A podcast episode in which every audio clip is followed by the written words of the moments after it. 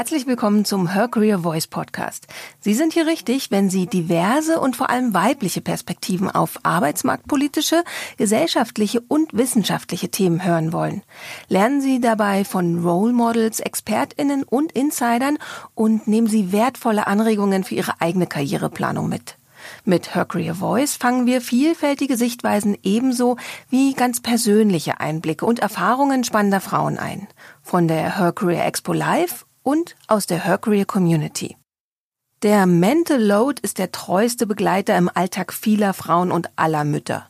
Einkauf nicht vergessen, an den Kita-Ausflug denken, den Kindergeburtstag planen, Weihnachtskarten schreiben. Mit jedem Kind wächst das Pensum und zugleich die Erschöpfung, denn die mentale Last findet selten ein Ende, ist oft ungesehen und immer unbezahlt. Unsere heutige Speakerin ist selbst Mutter von drei Kindern und erklärt, wie es zu dieser Ungleichheit kommt und was wir dagegen tun können. Laura Fröhlich ist Journalistin, Referentin und Expertin für Mental Load. 2014 gründete sie ihren erfolgreichen Blog Heute ist Musik, auf dem sie sich mit Vereinbarkeit, Feminismus und finanzieller Unabhängigkeit von Frauen beschäftigt. 2020 veröffentlichte sie im Kösel Verlag ihren Mental Load Ratgeber Die Frau fürs Leben ist nicht das Mädchen für alles.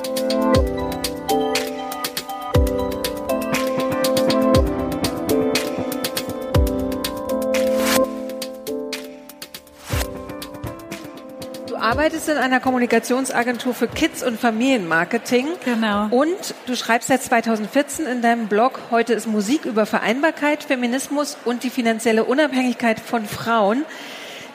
Diese Jobs, dann hältst du Vorträge, bist verheiratet, hast drei Kinder. Ich vermute mal, dass das Buch auch aus einem persönlichen Antrieb entstanden ist, oder? Ja, ganz genau. Also im Prinzip habe ich mich zunächst mal damit beschäftigt mit dem Thema, weil ich selbst betroffen war. Also einfach durch die vielen Dinge, an die man so denkt im Alltag mit Familienorganisation, Haushalt und Kids. Es waren dann gar nicht mal so diese beruflichen Dinge, sondern wie es, glaube ich, alle Eltern kennen, all diese privaten Kleinigkeiten. Angefangen von Kindergeburtstag steht an, Arzttermine ausmachen, die Kinderklamotten sind zu klein, wer beantwortet Einladungen zu Familienfesten. Also all diese Dinge. Und ich habe mich gefragt, warum es mir so geht und meinem Mann nicht so. Und dann habe ich dieses Konzept Mental Load kennengelernt und habe gedacht, ja, das ist ja genau mein Problem und habe dann eben auch erfahren, dass es eben ganz, ganz vielen Eltern, vor allem eben Müttern genauso geht. So kam dann dieses Buch zustande. Aber eigentlich auch erstaunlich, dass man es denn eher indirekt mitbekommt, als jetzt so im direkten Umfeld. Es ist schon noch so auch ein bisschen tabu, dass Mütter, Frauen auch einfach sagen, Leute, ich bin jeden einzelnen Tag überfordert, oder? Also dieses Gespräch einfach mal zwischendurch gibt's noch nicht so richtig viel. Also ich glaube, das spielt eine große Rolle, dass wir einfach eine wahnsinnige Erwartungshaltung an Frauen und eben auch besonders an Mütter haben. Also Frauen, die ein Kind bekommen, die haben sich auch bitte anständig zu kümmern, sollen heutzutage aber dann auch berufstätig sein, finanziell unabhängig und eine gute Partnerin und was weiß ich noch alles. Also die Erwartung ist hoch. Und trotzdem, auch wenn man sich dann zum Beispiel für Berufstätigkeit entscheidet, auch wenn Kinder noch klein sind, hören Frauen dann oft irgendwie Kommentare also die um, das Umfeld ist dann äh, ja verstört. Mhm. Und äh, ich, das führt eben auch dazu, dass wir Frauen dann versuchen zu performen und das Beste zu geben und alles zu vereinbaren. Und am besten sind wir auch noch liebevoll andauernd, backen alles selber und zack, kommt eben dieser Mental Load zum Vorschein. Und das ist dann natürlich auch so ein bisschen ein scheinbares Scheitern dass da fühlen sich Frauen dann vielleicht so, als würden sie scheitern. Dabei ist das Problem einfach, ja, diese gesellschaftliche Erwartungshaltung und auch diese schwierige Vereinbarkeit. Also besonders für Frauen, aber natürlich für alle Menschen. Mhm. Mental Load meint ja noch mal ein bisschen mehr als eine lange To-Do-Liste oder Stress. Kann man so definieren, kannst du mhm. so sehr genau definieren, worüber wir sprechen, wenn wir jetzt über Mental Load sprechen? Also genau, dieses Konzept Mental Load bedeutet im Prinzip eine Über- oder Belastung durch dieses an alles denken müssen. Zum Beispiel im familiären Bereich betrifft dann Familienorganisation, Haushalt, Kinderbetreuung, betrifft aber eben vor allem Menschen, die sehr viel Fürsorgearbeit machen. Also beispielsweise, wenn ich mich um meine Angehörigen kümmere, dann kann ich da genauso drunter leiden. Und es gibt es auch im beruflichen Kontext. Das heißt, wenn ich mich immer zuständig fühle für die ganze Fürsorge, ich kümmere mich ums Geschenk für KollegInnen, ich räume die Kaffeemaschine aus, ich gucke, dass bei uns in der Abteilung die Stimmung gut ist, dann führt es im Prinzip auch schnell dazu. Also es hat immer sehr viel mit Care-Arbeit, Fürsorgearbeit zu tun. Aber im familiären Kontext ist es dann eben ganz besonders stressig und mit kleinen Kindern oder mit kranken Angehörigen. Genau, dann führt es eben oft zu einer Überlastung und Belastung. Mhm. Also der wichtige Punkt ist vor allen Dingen, dass es nicht nur, man ähm, muss viel machen, sondern man muss an vieles denken. Ne? Also es ist dann zum Beispiel auch den Kinder ermahnen, tu bitte dieses und jenes so. Also es ist so einfach, da kommt immer noch was drauf, noch was drauf, noch was drauf. Ne? Auch wenn es gar nicht nur die eigene To-Do-Liste betrifft. Ne? Du sprichst da was ganz Wichtiges an, denn dieses Ausführen einer einzelnen Aufgabe ist die eine Sache, aber daran muss ja auch gedacht werden. Diese Aufgaben müssen konzipiert werden. Also wie regel ich das alles? Wie kann ich mich organisieren? Äh, wann müssen die Kinder dies und jenes machen? Oder wie strukturieren wir unseren Alltag? Und diese Denkarbeit ist eben so unsichtbar. Und deshalb empfinden wir sie nicht als Arbeit und haben das Gefühl, die, die zuständig sind, die machen das doch so alles nebenbei. Die haben ihren Alltag im Griff. Dass aber der Kopf voll ist an Aufgaben und die, das Abschalten immer schwerer fällt, das ist eben das Problem und darauf macht dieses Konzept dann eben auch aufmerksam. Mhm. Da wäre es ganz gut, jetzt die Maren Ohner hier zu haben, die vor ein paar Stunden hier saß, wo du saßt, weil die als Neurowissenschaftlerin total verstehen würde, was das für ein Stress bedeutet, wenn man ständig an alles denken muss und die Verantwortung dafür trägt. Ähm, es ist ja so ein totales Phänomen, dass bevor Menschen miteinander Kinder kriegen, ähm, sie absolut davon überzeugt sind, also die allermeisten, dass sie sich das gleichberechtigt aufteilen ja. werden. Dann ist das Kind da oder dann sind die Kinder da und dann funktioniert es überhaupt nicht mehr. Was sind da so die Knackpunkte, an denen das scheitert? Ich glaube, es ist schon vorher. Also ein Paar, das jetzt zum Beispiel in einer heterosexuellen Beziehung lebt, hat schon vorher so Rollen. Auch wenn man gemeinsam sauber macht, einkäuft, ist dann doch diese Denkarbeit in vielen Fällen, nicht immer unbedingt, aber schon auf Seiten der Frau. Und warum? Weil wir als Frauen so sozialisiert werden. Also wir können das nicht besser, wir sind nicht äh, dafür besser gemacht, aber schon von klein auf lernen Mädchen, dass es dazugehört, als junge Frau ähm, für Atmosphäre zu sorgen, der Oma eine Karte zu schreiben oder auch Beziehungen zu pflegen. Ne? Und dann kommt man innerhalb einer heterosexuellen Beziehung dann auch in diese Rolle. Und wenn dann Kinder dazukommen, dann schnappt die Falle oft so richtig zu und das liegt eben auch daran, dass wir in so speziellen Situationen auf alte Rollenmuster zurückgreifen und wir haben eben auch gelernt, es kümmerte sich die Mama, die Oma, die Tante. Wir sind Frauen, wir fühlen uns als Frau und wir wissen, die Gesellschaft erwartet es und zack, können wir dann auch schwerer abgeben, wollen die Dinge übernehmen und fühlen uns verantwortlich. Ne? Das wird also ganz unbewusst läuft es ab und man muss richtig hart dagegen arbeiten, dass Mann, Frau, alle Menschen eben ja nicht in diese Stereotypenrolle treten, Falle treten. Mhm. Also eigentlich das Traurige ist ja, dass wir diese Diskussion schon sehr, sehr lange führen. Mhm. Also dieses, dieses Phänomen gibt es schon sehr lang. Es bewegt sich sehr wenig. Und dann hast du einen ähm, sehr äh, spannendes Phänomen in deinem Buch mit drin, ähm, was wir, glaube ich, alle so ein bisschen unterbewusst oder vielleicht auch schon so ein bisschen bewusst kennen, aber was nochmal oben drauf kommt, nämlich Social Media. Die Rolle von Social Media bei unserem Rollenverständnis mhm. als Mütter, als Partnerin und so mhm. weiter.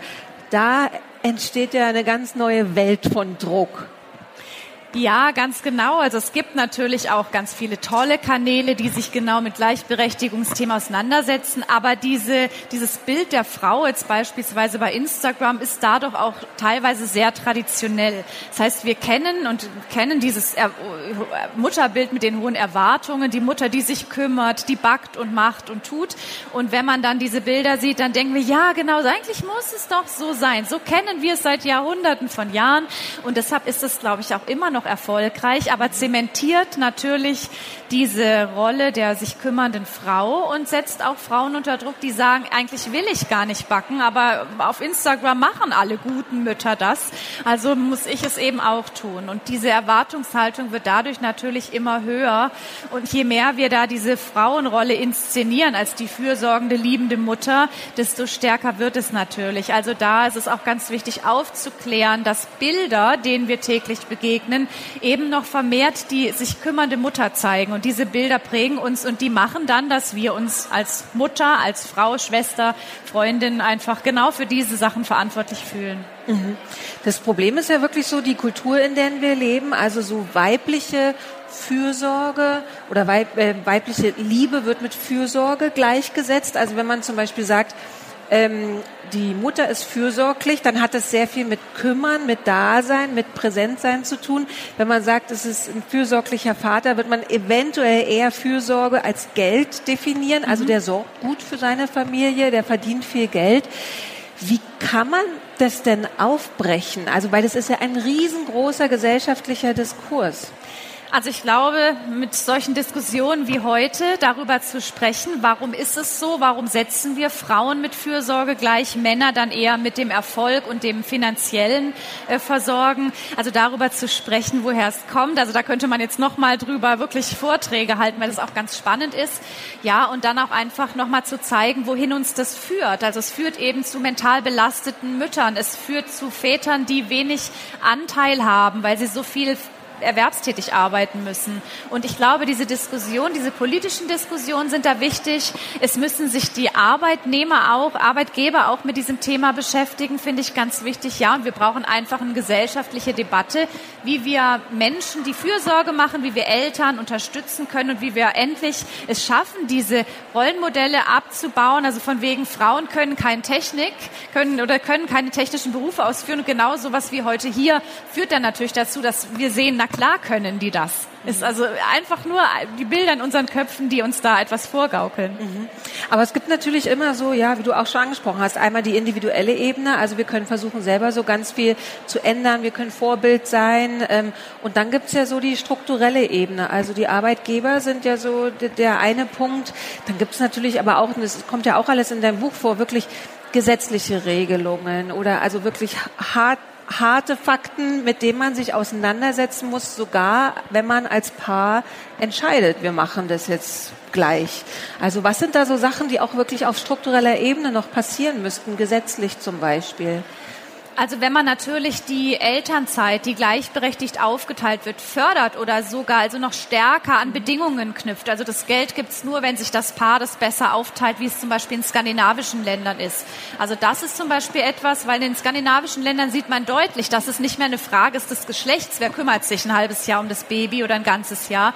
Da machen das Männer, Frauen, ist ganz egal. Also das ist zum einen was, und was ich ganz wichtig finde, diese 40 Stunden Arbeitswoche äh, mal nochmal zu diskutieren, ob man das nicht auf 30 Stunden reduziert und eben ganz besonders für Menschen, die sich kümmern. Mhm. Und dann könnten Männer und Frauen jetzt in einer heterosexuellen Beziehung mit Kindern zusammen, könnten beide erwerbstätig sein, um einfach auch diese finanzielle, äh, dieses finanzielle Standbein zu haben ähm, und dann aber gleichzeitig auch Zeit zu haben, Fürsorge zu tun, mhm. sich mit den Kindern auseinanderzusetzen, Zeit zu verbringen. Also das ist auch was, Dankeschön.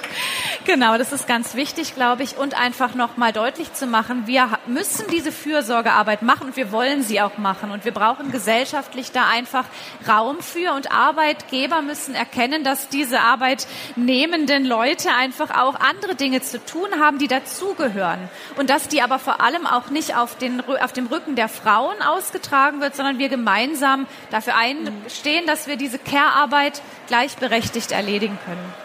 Siehst du da schon so ein Umdenken? Also passiert da viel, weil also es gibt ja immer wieder einzelne Schritte und man ist ganz hoffnungsvoll. Und wenn man dann die Statistiken anguckt, zum Beispiel wie viele Männer nehmen tatsächlich Elternzeit und wie lange nehmen sie Elternzeit, plötzlich hieß es nicht mehr nur Partnermonate, sondern die Vätermonate. Da werden halt ganz schnell neue Normen, die auch nicht so richtig weiterbringen. Hast du trotzdem das Gefühl, es geht voran? Ja, es geht voran, aber ein bisschen zu langsam, würde ich sagen. Und ja. die Corona-Pandemie hat uns einfach auch ein Stück weit zurückgeworfen. Einfach weil wir wieder automatisch in dieses traditionelle Rollenbild gefallen sind. Wir sind in einer Notsituation, dann versorgt die Mutter erstmal zu Hause die Kinder, der Vater kümmert sich um die finanzielle Sache. Ne? Also da, es ist ja auch ein Stück weit eine Familie in Not. Ja, und ich habe aber auch das Gefühl, dass das Thema schon immer mehr aufkommt. Also dass Unternehmen sich damit beschäftigen, dass diskutiert wird, was ist Mental Load. Auch wenn viele noch sagen, ach, ein Luxusproblem, ähm, was soll denn das? Aber es wird diskutiert und äh, ich glaube auch, dass die Frauen jetzt sagen, wir möchten mehr Anteil haben an dieser beruflichen Welt und wir möchten jetzt auch, also in Politik, Wirtschaft und so weiter mitreden, auch in der Kirche, Gott sei Dank. Also da sehe ich schon Veränderungen. Sie könnten schneller gehen. Aber ich glaube, die nächsten Generationen werden sowas einfordern. Unternehmen zum Beispiel, die sich darum nicht kümmern, die werden keine Fachkräfte mehr finden, weil die jungen Leute, die wollen anders arbeiten, als wir noch vielleicht so unsere Arbeitswelt im Kopf haben. Mhm. Also ich bin positiv. Sehr gut, muss man wahrscheinlich auch einfach sein bei dem ja, Thema, oder? Ganz genau. Es hilft nichts. Ähm, was ich toll fand bei deinem Buch, dass so die Hälfte des Buches Lösungen. Also wie kommen wir da raus? Dass man wirklich ähm, durchgehen kann, was kann ich denn jetzt tun? Weil auf die Politik warten ist so das eine. Aber das andere ist halt, dass man selber ähm, ganz viel verändern kann. Ähm, ein wichtiger Punkt sind Glaubenssätze. Erzähl mal, wie können Glaubenssätze dabei helfen, dieses ganze Dilemma aufzubrechen? Also so Glaubenssätze, die wir in unserem Kopf haben, wenn man beispielsweise eine Frau und Mutter ist und sich mental belastet fühlt, diese Glaubenssätze zu denken, eine gute Mutter, Punkt, Punkt, Punkt, was denke ich darüber? Man weiß sofort, hat immer Zeit für ihre Kinder, ist immer geduldig, macht immer dies und jenes und sich die dann nochmal vorzurufen, ist das denn wirklich wahr, was ich da für einen Glaubenssatz habe? Kann ich den nicht auch umkehren? Oder kann ich auch, wenn ich zum Beispiel berufstätig bin und weniger Zeit habe als die Nachbarin zum Beispiel, bin ich nicht dann auch eine gute Mutter? Oder wieso denke ich so? Oder woher kommen diese Bilder? Also ich glaube, diese Glaubenssätze, sich damit auseinanderzusetzen, sie umzukehren und auch mit anderen Frauen darüber zu sprechen, was eine gute Mutter ist und kann man das denn überhaupt definieren? Was eigentlich ist es sowieso schon Quatsch. Ich glaube, das ist ein ganz guter Schritt. Vor allem auch, wenn man zum Beispiel alleinerziehend ist und nicht wie im Buch dann eine Partner, Partnerin hat, mit denen man die Aufgaben teilen kann. Also diese, genau diese Sachen. Eine Mutter muss immer da sein, muss immer ruhig sein, muss immer für ihre Kinder da sein. Ist es denn wirklich so? Ich verrate schon mal, nein, es ist nicht so. Du empfiehlst dir dann tatsächlich so eine Übung zu machen, also diese Glaubenssätze wirklich alle aufzuschreiben, sich im Kopf einmal so zu durchdenken und dann auch einfach wegzustreichen. So, wie war das denn bei dir, als du das dann so gemacht hast? Wie viel ist übrig geblieben? Ja, es ist, äh, man muss sich auseinandersetzen damit. Ne? Man muss schon diese Denkarbeit leider schon wieder ein bisschen tun. Aber was ich auch in dem Buch habe oder in meinen Workshops mache, ist sich so ein eigenes Mutterbild zum Beispiel gestalten. Also die Glaubenssätze zu hinterfragen und auch zu sagen, was bin ich denn für eine Mutter? Was bin ich für ein Mensch? Was ist mir wichtig? Und da ganz konsequent drei Dinge rauszusuchen. Drei Tätigkeiten, drei Eigenschaften. Es muss nicht immer geduldig und immer da und was weiß ich sein, sondern ich bin vielleicht eine ganz kreative liebe Mutter, eine lustige und eine liebevolle. Und sich so ein eigenes Mutterbild zu schaffen und dann das einfach an den Kühlschrank zu kleben und zu sagen, eben das sind mein, ist mein Mutterleitstern vielleicht und das basiert natürlich eben auch auf diesen Glaubenssätzen, weil man erst indem man sich mit denen auseinandersetzt, versteht, dass alles, was wir so denken, das finde ich einen guten Spruch, eigentlich nur ein Angebot von unserem Gehirn ist. Wir nehmen es immer für bare Münze, aber dieses Angebot gibt uns unser Gehirn, weil es einfach geprägt ist von dieser ewig fürsorgenden und liebenden Mutter. Und wenn wir das erkennen, dann können wir sagen, okay, wir malen uns unser eigenes Bild, das wirklich auch zu mir und meinem Leben passt.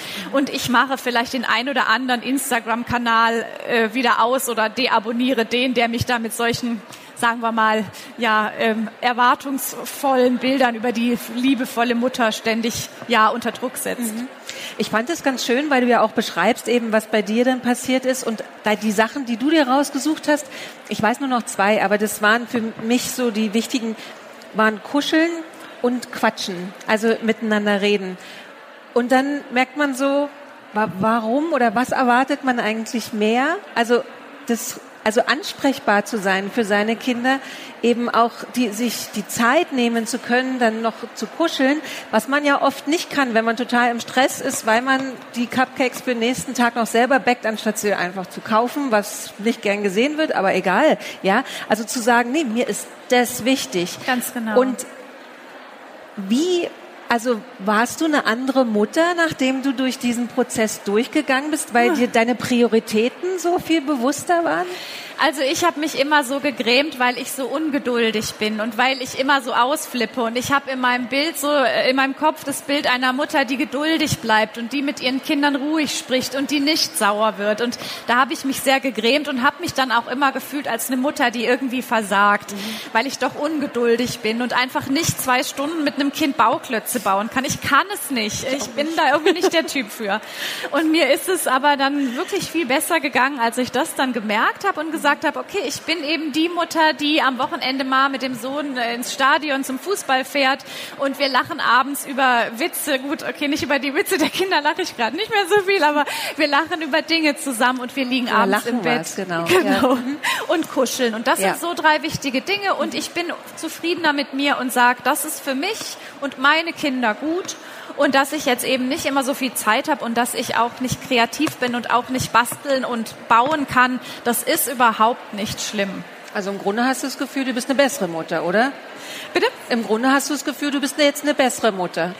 Ja, ich glaube, ich bin einfach zufriedener ja. mit mir selber mhm. und äh, nehme mir es nicht mehr krumm, dass ich nicht diesem Bild entspreche, das äh, scheinbar so das Mutterbild ja ver verkörpert. Und ich glaube, deshalb geht's mir da schon viel besser. Aber es ist echt viel Selbstreflexion vonnöten, eben weil wir jeden Tag von Bildern ähm, überhäuft werden, die immer noch so in diese alten Rollen äh, treten. Genau. Ja. Und der zweite Schritt ist Gespräch mit dem Partner. Mhm. Natürlich auch sehr große Übung. Ähm, du machst es aber sehr strukturiert. Also du gibst da eine Anleitung, wie man in dieses Gespräch reingehen kann, wie man es vorbereitet, wie man es macht. Magst du kurz über diesen Prozess so ein bisschen reden, wie man ja. da so vorgeht? Also ich habe in meinen Vorträgen die meistgestellteste Frage ist eigentlich, wie erkläre ich jetzt in dem Fall meinem männlichen Partner Mental Load? Ich versuche ich weiß gar nicht, wie ich es erklären soll oder er sagt, ja, das ist aber irgendwie verstehe ich nicht und so weiter. Genau. Deshalb es ist auch gar nicht so einfach, dieses Problem zu erklären. Deshalb auch dieses Buch oder dieser Comic von Emma Mental Load, der da helfen kann und dann auch wirklich ins Gespräch zu gehen und dann zu erklären, wie geht es mir eigentlich? Denn was man als Paar dann immer hat, ist dieses, du hast schon wieder das nicht gemacht. Du denkst hier an gar nichts, ich muss mich um alles kümmern und äh, immer so mit dem Zeigefinger und du überhaupt. Und ja, so Thema gewaltfreie Kommunikation. Also nicht, dass jetzt hier der Eindruck entsteht, ich beherrsche die, aber äh, ich habe schon gemerkt, dass wenn man so ein bisschen mehr von sich selber spricht, dass der Partner jetzt in dem Fall nicht sofort die Tür schließt und sagt, okay, die will mich eh nur fertig machen, sondern ich sage dann, wie es mir geht. Also ich fühle mich so belastet mit all diesen Aufgaben. Ich möchte daran was ändern. Ich kann nicht mehr. Ich habe Kopfschmerzen. Ich fühle mich einfach nicht gut und ich möchte, dass wir daran ja, was verändern. Und das ist, da merkt man dann schon, wie das Gespräch besser wird. Dann auch manchmal der Partner sagt, wie es ihm geht, denn auch mentale Belastung entsteht ja durch verschiedene Faktoren. Und dann kommt man besser ins Gespräch. Aber trotzdem ist immer noch wichtig zu erklären, dass diese Denkarbeit oft das Problem ist und wie es denn dazu kommt, dass eine Person im Haushalt die immer übernimmt und der Familie auch bewusst zu machen, dass da viele Dinge passieren, die keiner auf dem Schirm hat, aber die eben bei dieser einen Person, sagen wir mal der Mutter, im Kopf stattfindet und diese Mutter ist deshalb einfach überfordert und da kommen wir wahrscheinlich auch zum nächsten Schritt nach der Kommunikation, vermute ich mal. Zettelblock rausholen. genau. Also das Problem ist eben unsichtbare Arbeit. Denkarbeit findet unsichtbar statt und wir müssen diese Arbeit sichtbar machen. Das heißt, ob das jetzt im familiären Kontext ist oder vielleicht auch im unternehmerischen Kontext. Was ist denn da an Denk- und Fürsorgearbeit, die passiert, ohne dass die Menschen das so merken? Also Zettel rausnehmen und mal über wirklich einen gewissen Zeitraum aufschreiben, an was ich heute denke. Zeitungsabo kündigen, Impftermin fürs Kind ausmachen, ähm, neue Turnschuhe kaufen, die Oma anrufen, Be äh, Beileidskarte schreiben. Es sind ja zig Dinge, die finden alle im Kopf statt. Wir führen sie aus. Kein Mensch hat je gesehen, dass sie getan wurden. Und dann einfach mal zu Hause auch diese Post-its zu sammeln.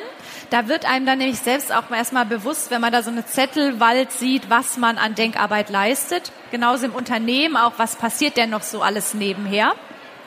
Ja, und dann darüber ins Gespräch kommen. Was sind hier für Zettel? Müssen wir das alles machen? Sind manche Dinge vielleicht zu viel? Können wir die Aufgaben reduzieren? Aber gibt es auch Möglichkeiten, die Verantwortung zu teilen? Denn viele dieser Aufgaben sind vonnöten. Also ich sage jetzt auch mal, diese, diese Elfenarbeit, Kindern ein Osternest ähm, machen oder einen Adventskalender füllen oder der Großtante eine Geburtstagskarte schreiben. Also wenn wir all diese Dinge einfach weglassen, ich weiß nicht, ist dann dieses Zusammenleben wirklich noch so schön, wie es war? Und da einfach mal den Finger in die Wunde legen und sagen, wer kümmert sich denn hier um das, die schöne Atmosphäre, um das Familienzufriedenheit? Ne? Und dann zu sagen, passt auf, wir machen das anders, wir machen das gemeinsam, wir teilen es neu auf und das stärkt dann eigentlich auch den Paar- und Familienzusammenhalt und im unternehmerischen Kontext, ähm, denke ich, verstärkt es auch die Teamfähigkeit unheimlich. Wenn man einfach mal guckt, wer macht die unsichtbare Arbeit und können wir die nicht auch honorieren oder vielleicht auch verteilen. Mhm. Du hast so ein ganz wichtiges Wort gerade schon gesagt, nämlich Verantwortung, weil das ist schon ja so ein, so ein Wechsel eigentlich von Schuld zu Verantwortung. Und wenn man halt eben durch Stress und so immer wieder dann diese Streits hat, da geht es oft um Schuld. So, genau. du bist schuld, dass ich jetzt überfordert bin, weil du kümmerst dich nicht. Ähm, dass man hinkommt zu, bitte übernimm doch mit mir zusammen diese Verantwortung für diese Dinge. Das finde ich wahnsinnig toll bei diesem Ansatz, dass man eben durch diese Zettel auch einfach das ist unsere Verantwortung und äh, du machst nur diesen kleinen Teil davon. Und ich glaube, so mit Verantwortung kann man auch eben den Partner dann ganz gut packen.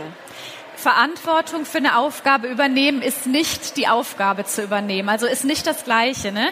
Beispiel, ähm, wenn ich sage, kannst du bitte Zahnpasta kaufen, dann führt derjenige die Aufgabe aus, kauft Zahnpasta, okay. Aber ich musste dran denken. Wenn man aber sagt, für Zahnpasta, Drogerieartikel und Co. trage ich die Verantwortung, dann muss ich dran denken, alles besorgen und auch zurückstellen. Und so kann man sich Aufgabenpakete schaffen und die Verantwortung verteilen, sodass nicht die andere Person, jetzt sagen wir mal wieder typischer Fall die Mutter ständig äh, dirigieren muss. Mach du bitte das, mach du bitte jenes. Und äh, da ist auch immer ganz interessant, wer sagt zu Hause, kann ich dir helfen beim Spülmaschine ausräumen? Oder wer macht es einfach? Denn Hilfe anzubieten bedeutet eben auch, dass diese Verantwortung der Aufgabe eigentlich nicht bei mir liegt, sondern ich warte darauf, bis ich die Anweisung bekomme, es zu tun. Und da ist der Knackpunkt. Also über diese Verantwortung zu sprechen genau und versuchen, die Schuldfrage wegzulassen. Ich kann nur sagen, wir führen alle diese Konflikte. Wir können nicht individuell schuld dran sein. Ne? Das Problem liegt eben in anfangs genannten äh, Grundsätzen und äh, deshalb kann man die Schuldfrage weglassen. Aber die Verantwortung muss dann auch wirklich übernommen werden. Und das ist eben genau der Punkt. Mhm. Du hast ja, ähm, es ist ja, äh, oh jetzt, was wollte ich jetzt sagen? Du hast gerade was gesagt. Genau, das Helfen. Ja. Und zwar es ist ja immer noch, dass es gibt Frauen, die sehr stolz sagen, mein Mann hilft ganz viel im Haushalt. Mhm. Ne? Und eigentlich dieses Helfen weist ja genau darauf hin, so er ist eigentlich nicht dafür verantwortlich, sondern hilft nur. Ähm, und es ist ja dann tatsächlich, das, ich weiß gar nicht mehr, ob du es am, ich glaube ganz am, Ende, egal, irgendwo ist äh, jedenfalls dieser Punkt, dass man mehr einfordern muss und ja. selber weniger Anspruch an sich ja. stellen muss. Also wirklich so ein radikaler Denkwechsel mit einem selber einfach auch. Ganz genau. Und da ist es auch wieder interessant zu wissen, warum sehr viele Frauen immer dieses Gefühl haben, ähm, ja, ich, ich, ich darf nicht so viel fordern. Mhm. Fordernde Frauen, die etwas wollen, die auf etwas bestehen, die sind in unserer Gesellschaft so ein bisschen oh, unangenehm. Einfach immer noch, weil man so das Bild Kulturell, im Kopf hat und einer netten, freundlichen Frau, die Atmosphäre schafft und die Care-Arbeit bitte im Stillen für sich macht, ohne sich zu beschweren. Ne, das merkt man in Social Media.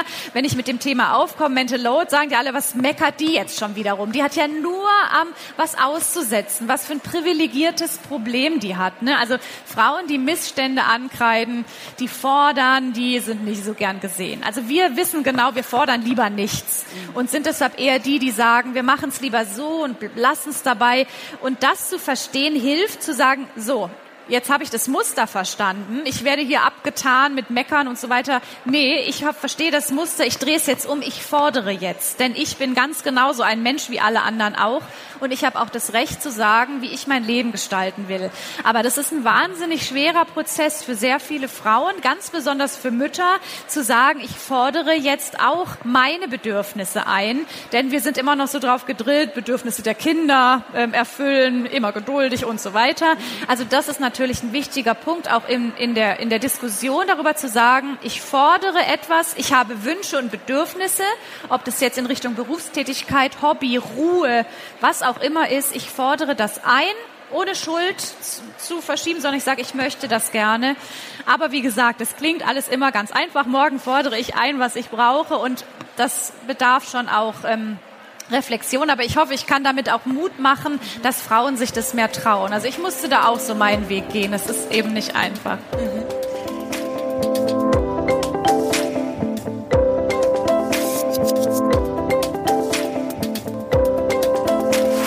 Wenn Sie jetzt Lust haben, in die Unterhaltung einzusteigen, dann besuchen Sie uns auf der nächsten Her Career Expo in München und netzwerken Sie zusammen mit tausenden ExpertInnen aus verschiedensten Branchen und Fachbereichen.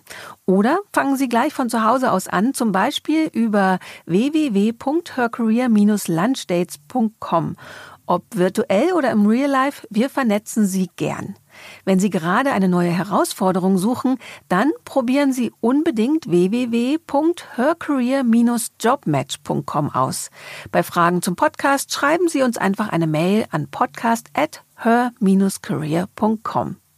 Abonnieren Sie den Her Career Voice Podcast auf iTunes, Spotify oder wo immer Sie Ihre Podcasts hören und empfehlen Sie uns an Ihre liebsten KollegInnen. Alle Episoden gebündelt finden Sie zum Beispiel unter www.her-career.com slash podcast. Wir sind glücklich und stolz, dass Sie ein Teil der Her Career Community sind. Danke, dass Sie anderen zuhören, um uns alle weiterzubringen. So klingt Female Empowerment.